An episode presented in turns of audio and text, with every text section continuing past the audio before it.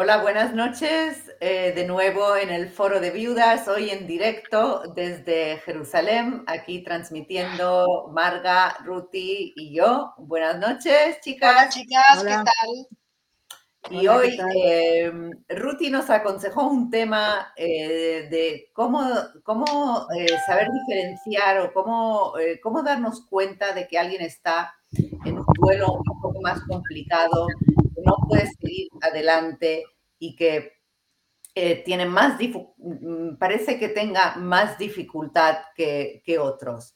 Entonces, eh, Ruti, ¿por qué, eh, de dónde salió este tema y por qué nos lo traes hoy? A ver, ¿de dónde? Bueno, te cuento, te cuento cómo empezó. Estuve en una reunión con unas amigas empresarias. Nos encontramos y estuvo muy lindo y yo conté del foro de viudas, que es lo que estoy haciendo. Y una chica me dijo, escúchame, tengo que preguntarte, por ahí vos sabés, dice, tengo dos amigas que están en pareja con viudos, ellas no son viudas, están, dijo, y una de ellas, el, eh, hombre cuando la conoció ya era viudo hace siete años y están siete años juntos. Y, em, él todo el tiempo tiene la casa donde ella está viviendo con él. Eh, llena de fotos de la señora, que ella se siente incómoda. Todo el tiempo él está contando de la señora, o sea, 14 años de viudo, estamos diciendo, estamos hablando. Eh, entonces todo el tiempo habla de la señora y me, acuerdo que lo comenté entre nosotras y la primera, eh, lo primero que dijo Marga, dijo, es un duelo patológico. Y, entonces dije, ok, eh, sabemos nosotros lo que es un duelo patológico, lo puedo puedo saber si yo tengo dolor patológico, puedo saber cómo tengo muchas amigas viudas, puedo saber si ellas tienen dolor, puedo ayudarlas, no puedo ayudarlas, qué hacer. Y me di cuenta que era como una caja de Pandora, que puede ser que a Marga le, le, es todo muy claro, a mí no me es claro. Entonces, entonces vamos a empezar por intentar definir qué es un duelo patológico y después hablaremos de eh, qué es lo que tenemos que hacer en ese caso, si somos nosotras mismas o si es alguien que es cercano a nosotros, qué, eh, herramientas podemos eh, em, em, conseguir esta noche para, para ver qué, qué, hacemos. Entonces, Marga, te doy el micrófono. ¿Qué es un duelo patológico entonces? Primero, ¿qué tal, chicas? Primero vamos a empezar a definir lo que es un duelo normal. Ok. Eh, un duelo normal es una reacción afectiva que se produce ante la pérdida de un ser querido, que tiene determinadas características, como por ejemplo la tristeza, la sensación de mm, aislamiento, un fuerte dolor emocional y la sensación de que nada va a volver a ser como era antes. O el miedo, el miedo que no todo va a ser distinto muchas cosas, pero digamos como que si nosotros tenemos que clínicamente definir cuáles son los síntomas, estos son los síntomas a lo que lo acompaña, no necesariamente en todos igual, pero llanto. un, deseo de llanto incontrolado que sale en cualquier momento y que es más fuerte que la persona. Digamos que eso sería lo que es un duelo normal, es una reacción afectiva ante la pérdida de un ser querido y, es, ¿qué? Eh, perdona, eh, eh, ¿me puedes aclarar también cuál es el tiempo más Bueno, a eso voy, a eso voy, a eso voy. Y lo que digamos, lo que, se, lo que la clínica tiene en cuenta como un periodo razonable de un duelo normal son seis meses. Uy, es lo que la clínica, es lo que la clínica define. No quiere decir que si el séptimo mes una persona todavía está en un proceso de duelo, está viviendo un proceso patológico. Porque tenemos que tener en cuenta también que la, que la personalidad y el individuo tienen mucho que ver también en, en el tiempo y en la forma en que va a elaborar ese duelo. Otra cosa que quiero aclarar es que el duelo, como duelo en sí mismo, duelo normal, es un proceso adaptativo. ¿Y por qué adaptativo? si bien parece que sería lo más inadaptativo que hay, porque de repente la persona se tiene que enfrentar con una situación que nunca vivió, justamente lo que hace al duelo que sea normal y que sea adaptativo es que en el proceso del duelo la persona de alguna manera va incorporando, no solamente en, el, en, la cabeza, sino también a nivel afectivo, el hecho de que la otra persona no está y que tiene que seguir adelante. Una de las cosas que caracterizan al duelo normal del duelo patológico es que con todo el dolor del mundo y con toda la tristeza del mundo, la persona doliente no tiene esa sensación de que la vida se terminó y no va a poder seguir adelante. Puede ser que al principio sí. Pero, lo que conforme, el tiempo, perdón, conforme el tiempo va pasando, esos síntomas se van calmando y lo que hace es que lo que, lo que pasa es que se transforma ese dolor y esa, ese llanto y esa tristeza en recuerdo y memoria. Digamos que, a grosso modo, eso sería lo que caracteriza un duelo normal. No se puede evitar, es inevitable el duelo. Quien evita el duelo normal está haciendo algo que va contra la naturaleza y que en algún momento le va a venir a, pedir que pague la cuenta. Porque quien niega el proceso del duelo lo que hace es un proceso de negación, un proceso, un mecanismo de defensa inconsciente que es la negación. El, caso que yo conté, el caso que yo conté, el hombre que todo el tiempo habla de su primera señora, toda la casa llena de fotos, dormir en la misma cama y en el mismo cuarto donde él estaba con la señora. ¿Ahí hay una negación también?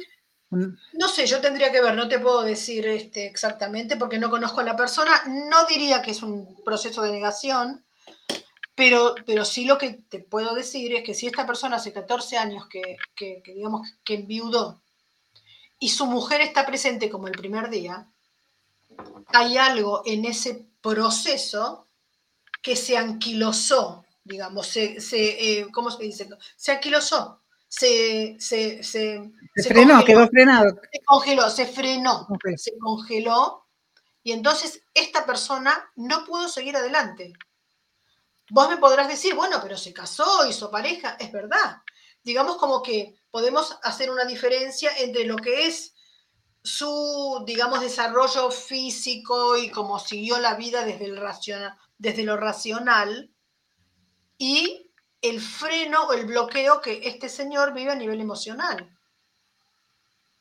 Porque si están todo el día hablando de su mujer y está su casa llena de fotos, es muy difícil terminar un duelo cuando yo me levanto y miro para todos lados y tengo la foto de mi marido que murió en todos lados. Es como tener alguna foto en la casa está bien, eso, o sea, yo tengo ahí una foto. Estamos hablando, estamos hablando de procesos normales. Normales. Hay un proceso que es normal y otro que es complicado, para no decirlo no decir patológico. Un duelo complicado. Un duelo que no se terminó de elaborar alguien que tiene en su casa, después de 14 años, todas las fotos de su mujer y habla de su mujer, no elaboró el duelo. Necudá, no tenemos que discutir. Es como que muchas veces, cuando estamos hablando de procesos que son psicológicos, la mayor parte de la gente se arroga una sabiduría y dice, no, que sí, que no. No, estaríamos hablando de alguien que tiene cáncer o alguien que tiene eh, esclerosis múltiple. No estaríamos discutiendo sobre la gravedad de, un proceso de enfermedad. Ese es un proceso de enfermedad. Los duelos que son duelos patológicos los trata la clínica, porque hay síntomas clínicos. Es, una, es un diagnóstico clínico. Perdóname, una enfermedad, ¿qué puede causar esa enfermedad? Mira, puede causar... Yo quiero seguir soñando todo el día con mi marido. ¿Qué, ¿Qué, me puede causar eso? Mira, Primero creo que te, eh, todo depende siempre de la personalidad del individuo, de, las fuerzas yoicas que tiene y de un montón de factores que hacen que ante un mismo estímulo unas personas desarrollen una cosa y otras personas no. Pero Cuando estamos hablando de un proceso patológico y estamos hablando de un eh, post-trauma, digamos, un post-trauma, las manifestaciones del post-trauma son múltiples, empezando por depresión, siguiendo por las dificultades de poder mantener y funcionar efectivamente en las diferentes áreas de tu vida. También se aísla de todos sus amigos, se aísla de la sociedad, de los amigos que se cansan también. Se produce, muchas veces se produce una necesidad de aislamiento. La persona se aísla. Hay un componente de tristeza que está muchas veces combinado con el proceso de depresión que hace que la, que la persona que está depresiva, que es depresiva, mira la realidad desde una óptica que es totalmente diferente a la realidad que se vive. Todos, vivimos, todos vemos la realidad distinta desde nuestro punto de vista, pero el depresivo lo ve desde la depresión. ¿Qué quiere decir la depresión? Hay como una baja de la energía vital por lo cual, todo estímulo o todo desafío que a una persona que no está en depresión le produce como algo con lo que cotidianamente tiene que vivir, tiene que ir a cocinar, tiene que hacer la pelapa papa, me olvidé la leche, tengo que bajar a comprar. Digamos que son, son, son tonterías, pero que requieren de una dosis de energía, tanto física como psíquica, para que la persona lo pueda hacer. Una persona que está en depresión no lo puede hacer. Otra de las consecuencias de un duelo difícil, complicado, puede ser también una, la posibilidad de tener alucinaciones. Puede ser también la posibilidad de vivir pesadillas muy, muy difíciles. Y tener problemas físicos. Puede traer problemas físicos que parecen una enfermedad física, como un... Eh, también, digamos que nosotros sabemos que no podemos separar la mente del cuerpo cuando la mente está, no sé, no me gusta usar la palabra enferma, pero cuando la, está afectada, vamos a decirlo así, está afectada, el cuerpo de alguna manera también. Fíjate lo que nos dicen aquí. Ruti, lo que me llama la atención es que tu amiga puede vivir con este señor que habla y tiene fotos en toda la casa de la que fue su esposa. Pero ese es otro, ese es otro tema. Cómo la pareja puede vive esta nueva pareja, digamos. ¿De qué manera alguien que entra en una pareja, digamos, en una, en una vida de pareja, digamos, que esta persona que no, no, es, no es viuda, no importa que constituyó una pareja, digamos, es un, es un, eso es un trío. Ahí se vive en trío. Entonces, Vos podés decir, bueno, pero él vive así, él decide así. él, ya va a cambiar. Él ya va, muchas veces dicen, él ya va a cambiar. Pero me parece que un caso así, si esa persona no va a recibir Pero mira, yo te voy a decir algo. Yo te voy a decir algo y a veces insisto y puedo ser no simpática. Pero después de 14 años, decir él ya va a cambiar es un poco, una, digamos, una sensación de deseo, porque no va a cambiar es como una persona que tiene, es una persona, es como una persona que tiene una enfermedad y que vive con los síntomas de la enfermedad y los síntomas se hacen cada vez más graves. Lo que pasa es que como estamos hablando de psicología, todos somos sabios y todos podemos opinar, pero no hay que opinar. Cuando algo pasa a ser patológico, tiene que llegar a las manos del profesional que lo sabe tratar. Y en eso soy totalmente, digamos, intransigente. Porque no estudié 20 años para que alguien me diga, no, no es nada. No, no. Hay que respetar a las cosas y hay que darles realmente la importancia que tienen. Y nosotros, la, pregunta agentes, de, agentes de cambio, tenemos que por lo menos tratar de dar la, digamos, la, como la conciencia, de que la gente pueda tomar conciencia. Vos trabajaste muchos años con gente que eran sobrevivientes del holocausto. Eh, vos llegaste a ellos 30, 40, 50 años después del holocausto. O sea, miro la parte del duelo.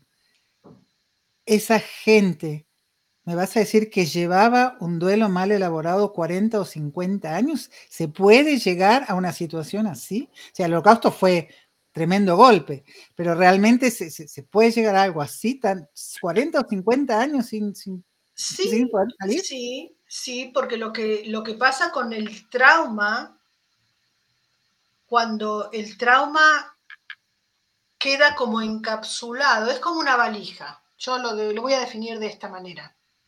El trauma que la gente vivió es como una valija que se cerró. Y dentro de esa valija quedaron los recuerdos, los olores, las sensaciones, la tristeza, la depresión, todo lo que han vivido allá. Cuando llegaron a Israel, vamos a hablar de los Nitzolei Shoah que llegaron a Israel. Sobrevivientes del holocausto.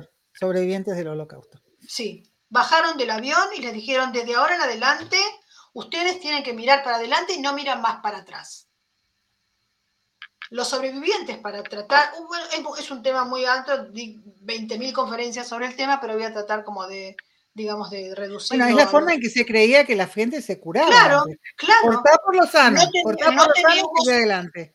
En, el año, en los años, eh, al principio de los 50, nadie sabía tratar el post-trauma. No lo reconocían el post-trauma. No, no era una sintomatología conocida y por lo tanto se hizo lo que se pudo. No es que nadie viene acá con, reproches, pero bueno, esa fue la realidad. Entonces, esta gente, estos sobrevivientes, pues, agarraron la valija, metieron todo, todo, todo, todo adentro y la cerraron. Cerraron la valija. A mamá. ¿Ustedes se acuerdan de las valijas de antes? Esas valijas que eran, digamos, como, como de cartón, que, que a veces cuando uno la llenaba mucho, había como aberturas de aire. Entonces, eso es lo que tenían los Nitzolim acá adentro. Tenían una valija llena de cosas eh, que estaba cerrada y que durante el día esa valija no existía. Porque hubo algo que fue consensuado, nadie vino y dijo desde ahora en adelante no se habla, pero hubo como cierto consenso que se llamó el Código del Silencio, en el cual durante casi 40 años los sobrevivientes de la guerra no hablaron. Ese no hablar de alguna manera les permitió rehacer su vida, casarse, trabajar, estudiar, ir al ejército, hacer todo lo que cada uno decidió hacer. Cuando empezaron a envejecer, hubo diferentes hechos en las vidas de cada uno cómo salir de, digamos, jubilarse, o que los hijos se fueron a vivir afuera, o que murió la pareja, o que hubo una guerra, o que no importa qué, y con la vejez, los mecanismos de defensa que a nosotros hoy en día nos ayudan a poder defendernos de todo lo que nos genera angustia, se debilitan. Entonces esa valija que estaba cerrada, de repente, un buen día, hizo así y se abrió. Y explotó. Y empezó a salir de manera totalmente desmedida y sin ningún tipo de control todo el trauma. Entonces, los sobrevivientes empezaron, que, fue, lo que, esto fue lo que pasó, estoy hablando del año 85, 86, empezaron a ir a, a los médicos, a todos los médicos, porque estaban enfermos y no tenían nada a nivel físico estaban bien. Entonces empezó, empezó, alguien dijo, bueno, a lo mejor tienen algo que es psicológico. Y a partir de ahí empezó todo el desarrollo y de alguna manera el poder pensar que la persona que vivió un trauma, y un trauma que no era un, trauma de una vez, sino que un trauma, como se dice, mitmashech, que se va en el ongoing de años, continuado, tiene efectos. Tiene efectos en la vida, digamos, de la persona. Eso va a, tu a la respuesta de cómo puede ser que 40 años no tuvieron y de repente. Eso es lo que pasa. un duelo, duelo no elaborado en algún momento sale. Y sale Yo no soy una profesional, pero desde el punto de vista humano, creo que las expectativas de alguien que va a cambiar es una utopía. Las personas cambian no porque el otro lo necesite o lo desea, sino porque él quiere cambiar. Conozco la psicología por hace unos años me psicoanalicé en pareja. Les aseguro que nada hizo para que nadie cambie si no era su decisión. Por eso escribí lo de la utopía. El que tiene muchas expectativas recibe muchas decepciones. Y Diana nos escribe, es verdad, mi abuela, espera que lo pongo, mi abuela se casó en segundas nupcias, espera. Mi abuela se casó en segundas nupcias con un sobreviviente del holocausto. Él, bueno, no, no siguió escribiendo. Eh, bueno, cambia, cambia, solamente el que quiere cambiar, eso ya lo Pero sabemos. yo creo que nosotros tenemos que poner, hacer un poco de orden, porque si no empezamos a hablar y también se producen confusiones. Vamos a tomarlo, vamos a tomar, digamos, cualquier otra enfermedad, en, en la cual vamos a tomar, por ejemplo, la presión alta, que también es difícil, uno la mide. Pero tenés medida, tenés un número. Me puedo agarrar al número y de acuerdo a eso sé cuánto qué remedio tomo. lo que quiero decir es que la medida de la psicopatología está en los síntomas. los síntomas clínicos y médicos se ven de una manera y se pueden medir, se puede hacer un análisis de sangre, pero digamos que pues, si tomamos en cuenta hoy en día la fibromialgia, que nadie puede discutir la existencia de la fibromialgia, no se puede sin embargo no tiene ninguna unidad de medida que pueda determinar que una persona tiene fibromialgia o no. Sin embargo, la fibromialgia, así como la depresión, así como el PTSD y así como la esquizofrenia y así como la, digamos, ¿cómo se llama? los maníacos depresivos, están, digamos, están estipulados y están reconocidos. Entonces nosotros no, vamos a discutir la existencia o no de una sintomatología clínica. Nosotros lo que podemos hacer es ver cómo ayudamos a la gente primero a que pueda reconocerla.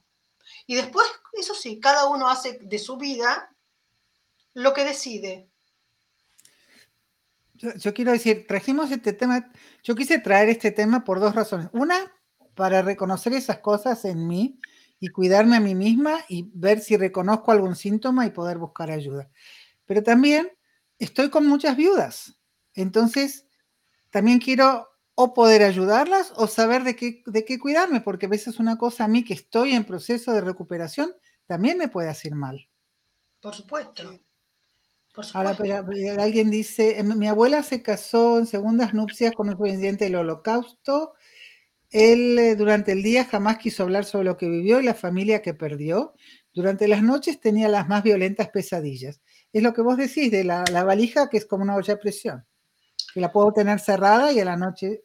Es uno de los síntomas más frecuentes, en, primero en los sobrevivientes de la guerra y segundo en personas que pasaron eh, trauma no elaborados y que de alguna manera de noche, ¿por qué de noche y no de día? las noches eran de terror, revivía cada noche en su sueño lo que no hablaba durante el día.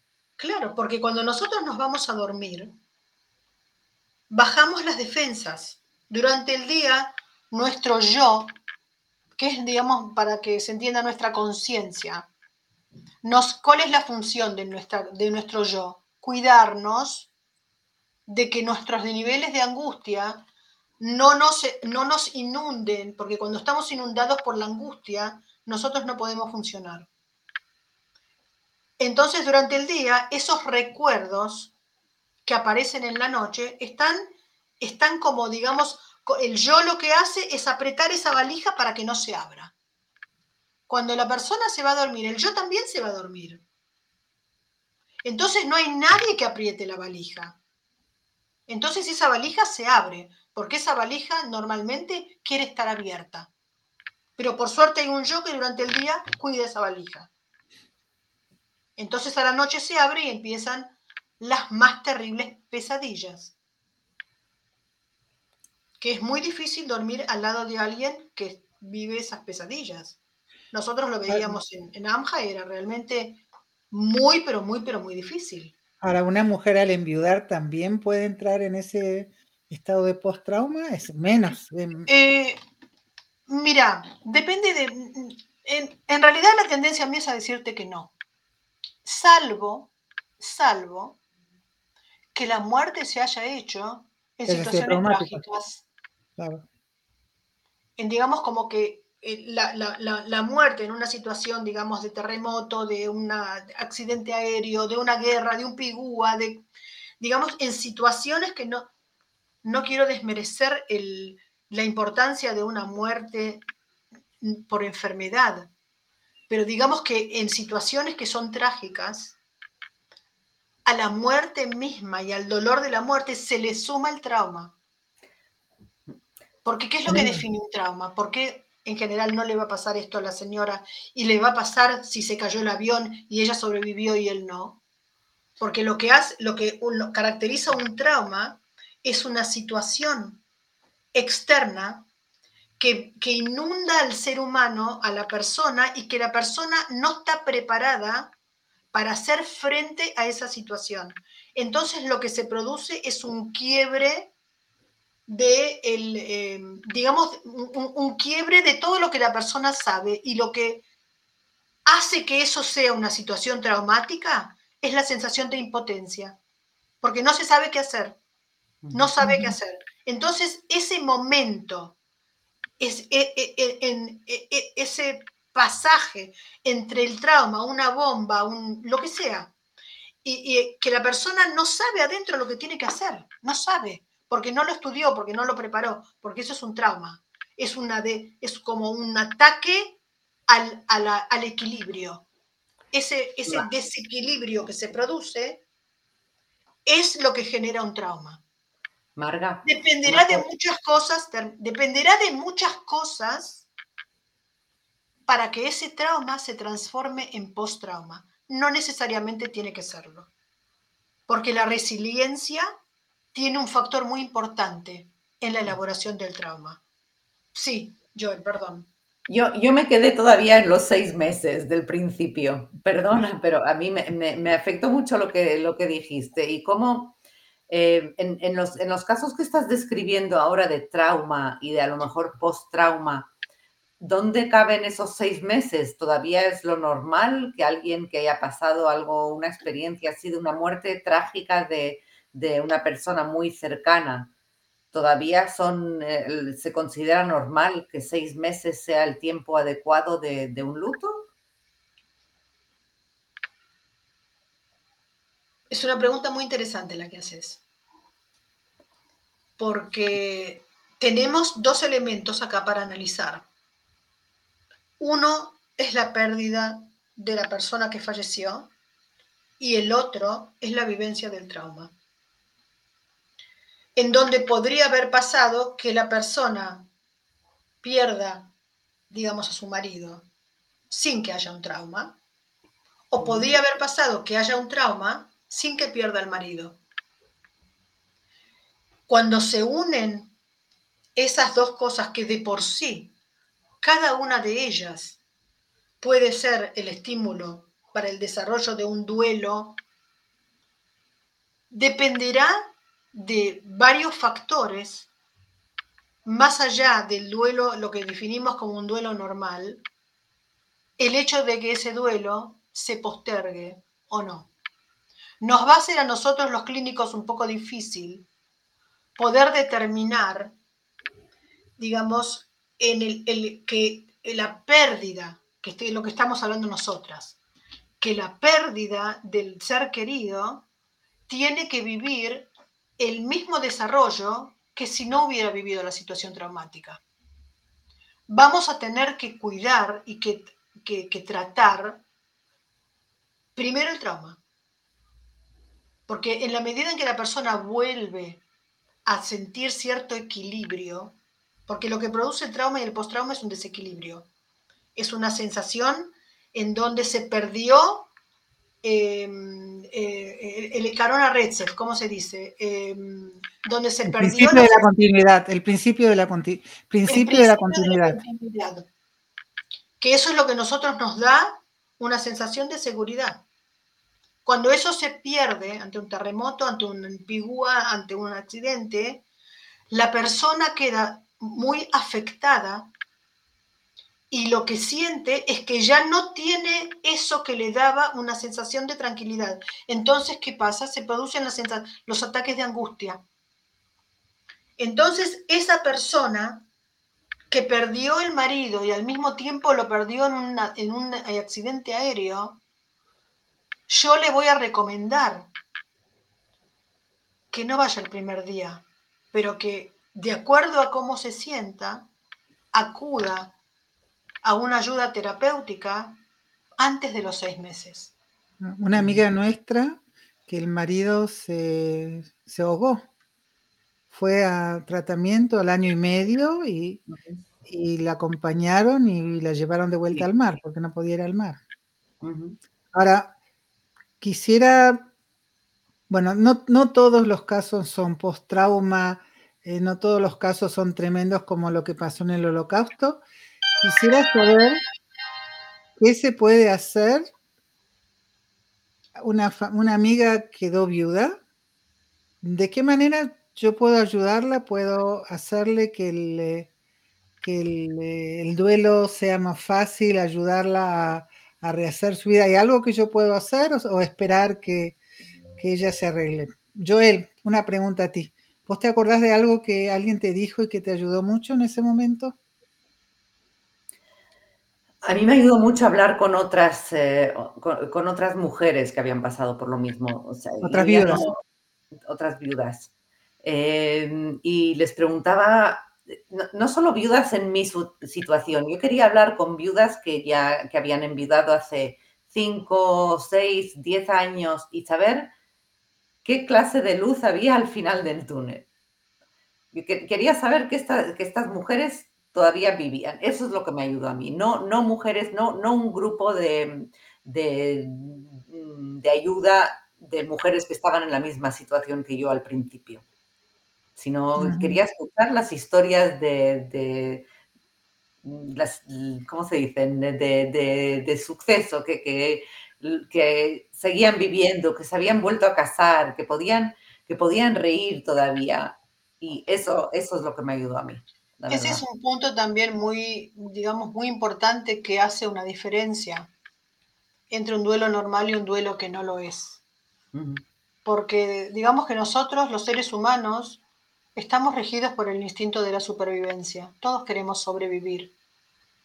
Eh, y no solamente hablo a nivel literal, físico, que si nos estamos ahogando vamos a querer subir la nariz, sino que el hecho de poder saber si hay luz en el fondo del túnel, también es como preguntar, ¿y voy a poder seguir viviendo? ¿Me voy a recuperar? Es un síntoma de vida, es un síntoma de sanación. El hecho de poder pensar si en el fondo hay luz. Susana nos escribe, nos escribe, a mí me ayudó a hacer terapia de duelo. Y otra, y Laura nos, nos dice que, nos pregunta, ¿se sufre la viudez cuando fue un buen matrimonio. Entonces, ¿Cómo si se sufre? ¿Es una pregunta? Sí, se sufre la viudez cuando fue un buen matrimonio, pregunta. Primero, ¿qué es terapia de duelo? Yo no, no sé qué es terapia de duelo. O sea, ¿hay, hay terapistas especialistas en duelo? ¿O cualquier terapista puede...? Mira, yo te puedo decir que la gente que trabaja con, con personas que que están de duelo o postraumáticas normalmente son personas que saben muy bien cómo trabajar el duelo. Lo que, hoy hay diferentes, hay diferentes eh, técnicas para trabajar con el duelo. Hoy en día, por ejemplo, lo que me contaste que la llevaron a esta señora al mar, es una técnica conductista de desensibilización que se llama, en donde de a poquito la persona se va acercando a aquello que le produce miedo. Hay diferentes técnicas, pero digamos que que, la, desde el punto de vista clínico, la elaboración del duelo es una elaboración que necesita pasar los, digamos, los procesos que el aparato psíquico necesita vivir. Porque sabes que hay, hay, eh, hay, una, yo leí el, a mí me ayudó mucho el libro de Megan Divine. Megan Divine escribió el libro. estaba pensando en ese, Está bien que no estés bien. Megan Divine es una psicóloga que trabajaba con gente en duelo. Y a ella le pasó también que el, marido también se ahogó en un lago o algo así. sí. Y ella dice que ahí entendió cómo tratar a gente en duelo y escribió hasta un libro. It's okay not, to, be okay. Eh, está bien no, no, estar bien. Está bien no estar bien. y se dio cuenta de que, de que cómo había tratado a sus pacientes creyendo que los entendía, se dio cuenta que nunca, que no los había entendido. Después de sufrir su propio... Mm, yo les voy a contar algo. Cuando yo empecé a trabajar en AMJA, AMJA es una fundación que trabaja con los sobrevivientes del holocausto, yo empecé a trabajar en el 98, 1998. Era joven. Entonces me acuerdo que la primer paciente, la primera, nunca en la vida me voy a olvidar de eso. Se sentó, en, digamos, entró en, el consultorio, se sentó encantada, bla, bla. Me mira, me mira, me mira, una señora grande. Y me dice, ¿qué podés entender vos de lo que es haber estado allá? Y yo que era una novata, la verdad que me desarmó, porque en el fondo tenía razón. Entonces le dije, mira, seguramente no lo voy a entender como vos lo entendés, pero voy a tratar a través tuyo de acompañarte y de poder entender lo que vos quieras que yo entienda. Veinte años trabajé. Nunca, nunca voy a vivir lo que ellos vivieron. No quiere decir que no podamos trabajar con el duelo y con el dolor. Porque si no, los médicos no podrían curar lo que no, han, lo que no han padecido. Seguro, pero es para el paciente, no, no mirándolo de tu lado de psicólogo. No, no, no, por supuesto. Pero, pero como paciente, digamos, a, mí me sería difícil ir a, una terapia donde el terapeuta no ha, no, ha experimentado lo que eh, es, es, como eh, no, no es como, iba a decir cuando, cuando das a y que, el, y que el ginecólogo te dice, ay, bueno, va, no, no estás enferma, estás embarazada nada más. Y a mí me daba una rabia diciendo, pues usted qué puede entender, por muy ginecólogo que sea, no ha pasado por el dolor de, dar a luz. Es, eh, es, es, del lado del paciente, Marga, que me refiero. No, no, yo entiendo que es del lado. Pero yo pienso que cada uno tiene derecho de, de, de elegir lo que piensa que le va a hacer bien. No es una ley. No quiere decir que alguien que no, que no perdió a alguien no puede trabajar con el duelo y trabajar muy bien.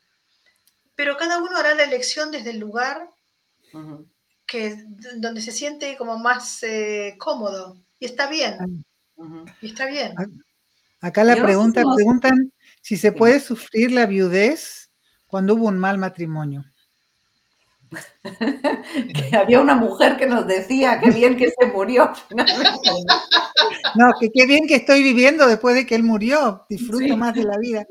Pero un mal matrimonio puede ser también en qué aspecto del matrimonio, porque puede ser que mis, los hijos estén mal. Yo me llevaba mal con él, pero mis hijos lo querían porque era su padre y tengo que apoyar a mis hijos. Pero vamos él me ayudaba en muchas cosas, pero no, no nos llevábamos tan bien, pero él se ocupaba de toda la parte económica y todo, y ahora me quedé, ¿qué es lo que hago? digamos como que nosotros tenemos que entender también que esto no es matemático y tampoco es ley. Nosotros estamos conectadas a, los seres humanos de diferente manera. El duelo siempre es en función de lo que me unió a la persona que se fue. Si me unió un gran amor, el duelo lo voy a vivir de acuerdo a eso. Y si me unió un gran odio, también lo voy a vivir de acuerdo a eso. Digamos, cuando hablamos de un proceso de duelo normal, es un proceso de duelo que se produce porque la persona que perdió al que murió está dolida y triste le duele y no quería perderlo. Desgraciadamente en la clínica me toca ver matrimonios que no pagarían plata para que el otro se muera. Entonces esa persona no va a vivir el duelo de la misma manera. Aparte, mm. no, pongo en un signo de pregunta si va, a estar de duelo. Pero no lo digo mal. Lo digo justamente poniendo en el escenario la, los diferentes tipos de conexiones afectivas que hay. Y cada duelo va a ser en función de lo que los unió. No, pero también hay casos de que los últimos años fueron, no fueron tan buenos y la persona fallece y todo el tiempo recuerdan los primeros años que bien que se llevaban. Y sienten ese duelo porque perdieron a la persona. O sea, mientras se llevaban mal, pensaban, bueno, esto se puede arreglar y podemos llegar a tener la vida que teníamos al principio, los chicos ya van a salir de casa y, de repente eso se corta, entonces sufren ese duelo. Hay también muchos procesos de cambio que se producen después de que la persona murió. Porque no es que la persona murió y uno bajó la persiana y ya está. No. Uno vive el duelo, sale del duelo y, puede mirar para atrás desde una perspectiva distinta, también porque uno cambió. También porque cuando es como, digamos, mi mamá siempre decía, cuando estás metida en el tema, nunca mirás las cosas desde el lugar que las ves cuando vos salís y tomás perspectiva. Y es verdad.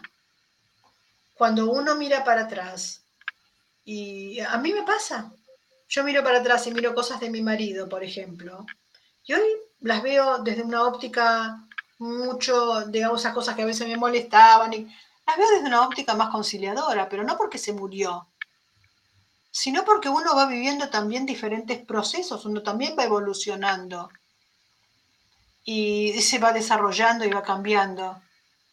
Nos pasa en la vida cuando estamos vivos también, ¿por qué no nos va a pasar cuando el otro murió? Las cosas no son estáticas porque nosotras no somos estáticas. A ver, contestamos a tu pregunta, Ruti, ¿cómo diferenciar un duelo patológico?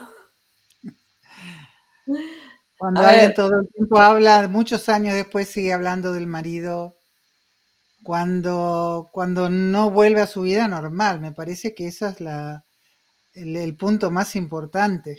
Cuando, tiene la sensación, después de mucho tiempo. Cuando tiene la sensación de que no puede seguir viviendo porque el otro no está. Bueno, yo escucho en viudas, pero mucho, en viudas recientes, lástima que no me fui con él.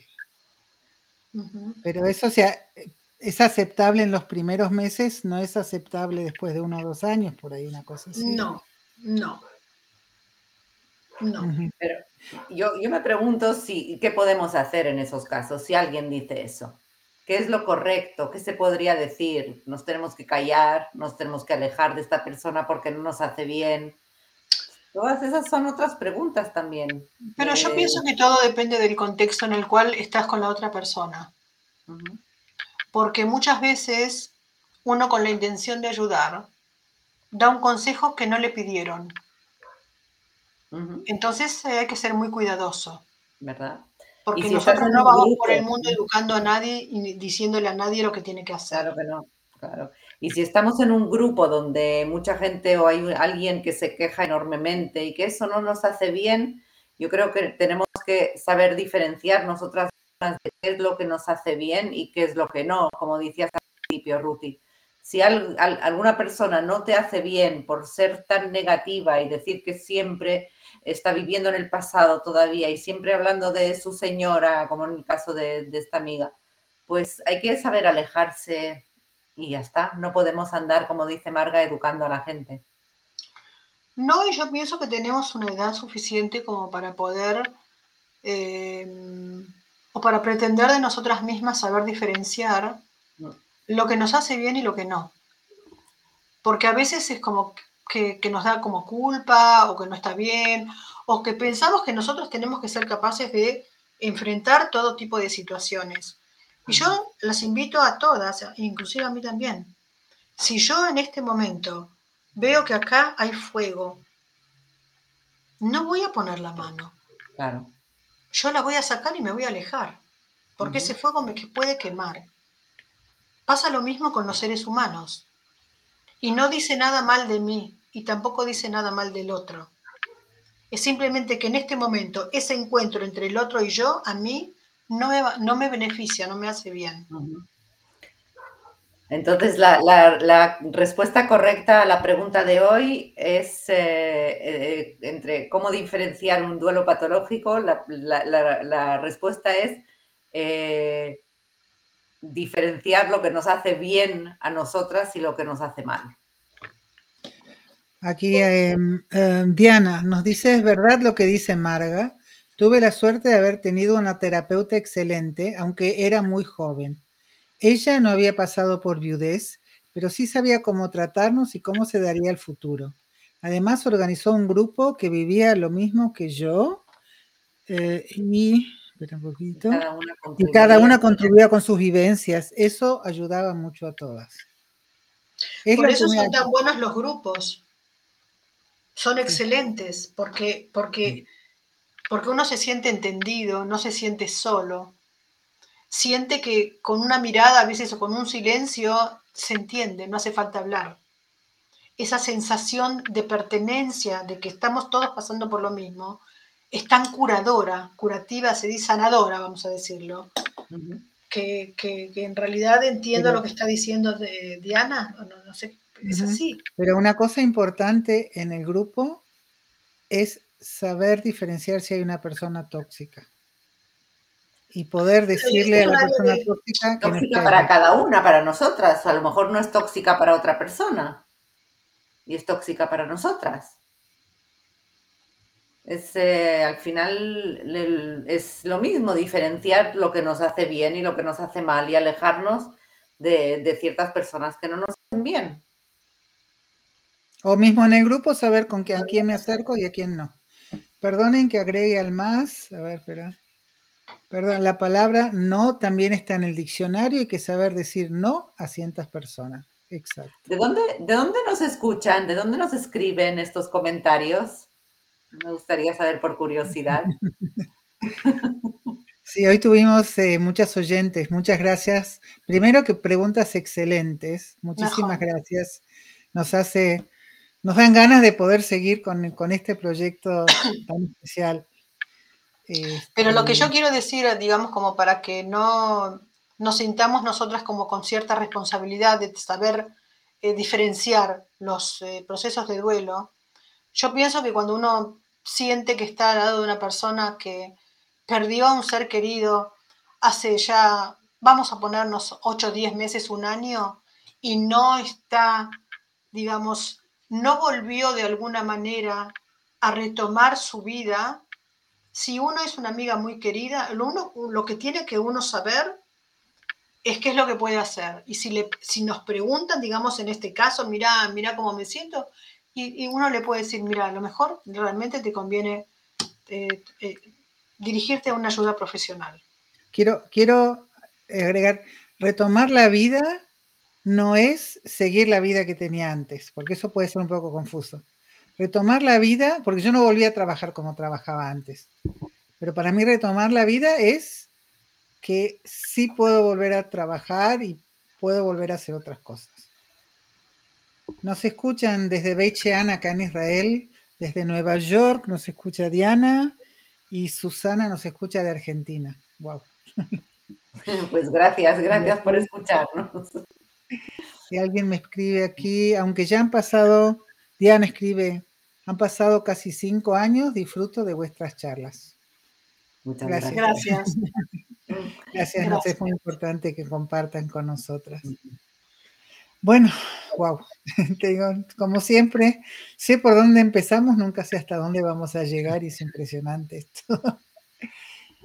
Este, bueno, gracias a mis compañeras Marga y Joel y gracias a todos los que estuvieron con nosotros en, en esta emisión. Y nos pueden encontrar en Facebook, en el foro de viudas, en YouTube. Y si quieren, mientras caminan o hacen ejercicios, también nos pueden escuchar en Spotify, en Google Podcasts y en otras. Así que nos vemos próximo domingo, 9 de la noche de Israel. Chao, hasta pronto. Chao, chicas. Buenas noches. Buenas noches.